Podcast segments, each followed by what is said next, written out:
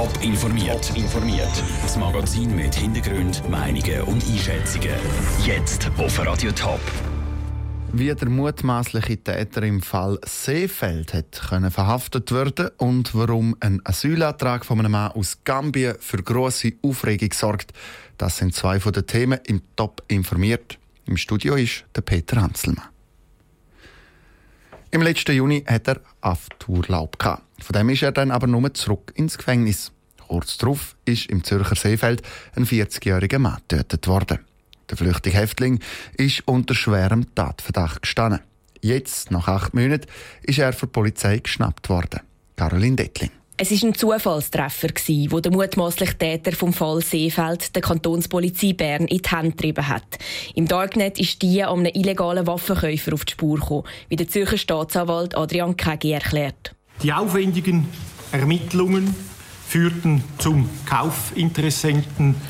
Am mutmaßlichen Übergabeort kam es zur Verhaftung des angereisten anonymen Kaufinteressenten.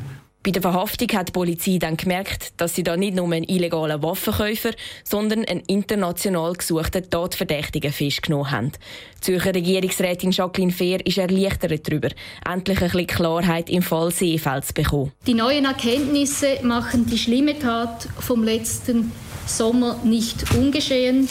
Aber die schrittweise Klärung kann helfen, dass die Betroffenen die Ereignisse besser einordnen und auch sich erklären können. Der Gefasste hätte auch schon ein Geständnis abgelegt. Aber das Geständnis lange in dem Fall nicht, um den Fall abschließen, sagt der Staatsanwalt Adrian Kegi. Zur Klärung der genauen Hintergründe der Flucht des Beschuldigten und seines zwischenzeitlichen Aufenthaltes fanden sowohl im Kanton Zürich wie auch an seinem mutmaßlichen letzten Aufenthaltsort im Kanton Jura diverse Untersuchungshandlungen statt. Sie stechen nur am Anfang der Untersuchungen. Weitere Informationen und genauere Details zum Fall geben es dann erst, wenn sie reif sind. Der Beitrag von Caroline Dettling. Zur Klärung der Details sind vor einer Woche zwei weitere Personen verhaftet worden. Die werden jetzt von der Zürcher Staatsanwaltschaft verhört. Die Schweiz verlängert die Schutzmaßnahmen gegen die Vogelgrippe. Das, obwohl die Vogelgrippe bei uns nur gross ausbreitet ist. Haustiere, also zum Beispiel Hennen und Enten, sind gar keine angesteckt worden, sagt der Stefan Konfermann vom Bundesamt für Veterinärwesen. Die Situation bei den Wildvögeln die ist ziemlich stabil bis eher rückgängig. Insgesamt sind 121 Vögel äh, seit November positiv getestet worden. Wichtig äh, für die Schweiz, dass es bis jetzt ist es zu keinen Krankheitsausbrüchen beim Hausgeflügel gekommen. Die Maßnahmen, die man ja in Kraft gesetzt hat, die zielen genau auch darauf ab, um eben das Hausgeflügel zu schützen. Und genau darum werden die Massnahmen jetzt auch nochmal verlängert, weil eben in anderen europäischen Ländern auch Haustiere oder eben Hausgeflügel angesteckt worden sind. Und das soll verhindert werden. Die Massnahmen die gelten noch bis Ende März. Das heißt, bis dann dürfen Vögel nur im Stall oder wenn sie geschützt sind, gefuttert werden. Er soll Gambien befohlen haben, dass Menschen gefoltert werden. Jetzt lebt er im Asylzentrum Zlis. Der ehemalige Innenminister von Gambia hat laut einem Bericht von Rundschau in der Schweiz Asyl beantragt. Das Parlament im Bundeshaus ist entsetzt. So ein Mann gehöre nicht in die Schweiz. Aus dem Bundeshaus Franziska Boser. Der Usman Sonko war offenbar eine Schlüsselfigur vom früheren Regime zu Gambia. Folter, willkürliche Verhaftung und Verfolgung von Schwulen. Die Liste der Menschenrechtsverletzungen, die ihm vorgeworfen werden, ist lang.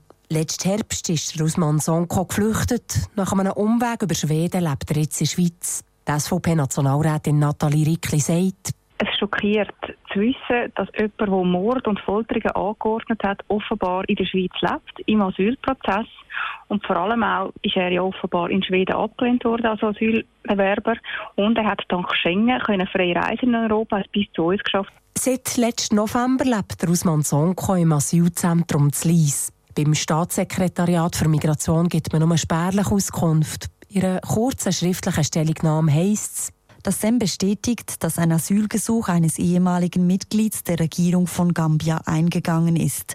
Das SEM behandelt das Asylgesuch gemäß den gesetzlichen Vorgaben.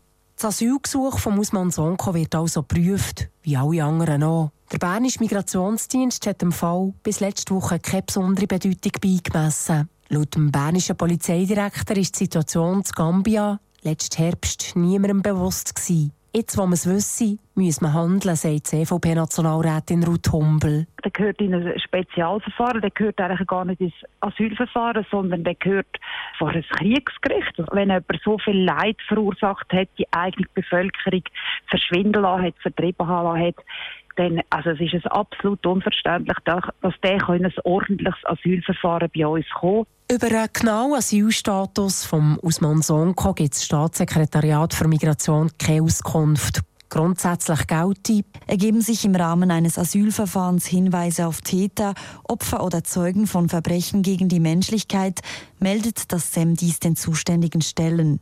Und wenn sich die Hinweise gegen Usman Sonko verdichten, könnte es für die Schweizer Behörden schwierig werden.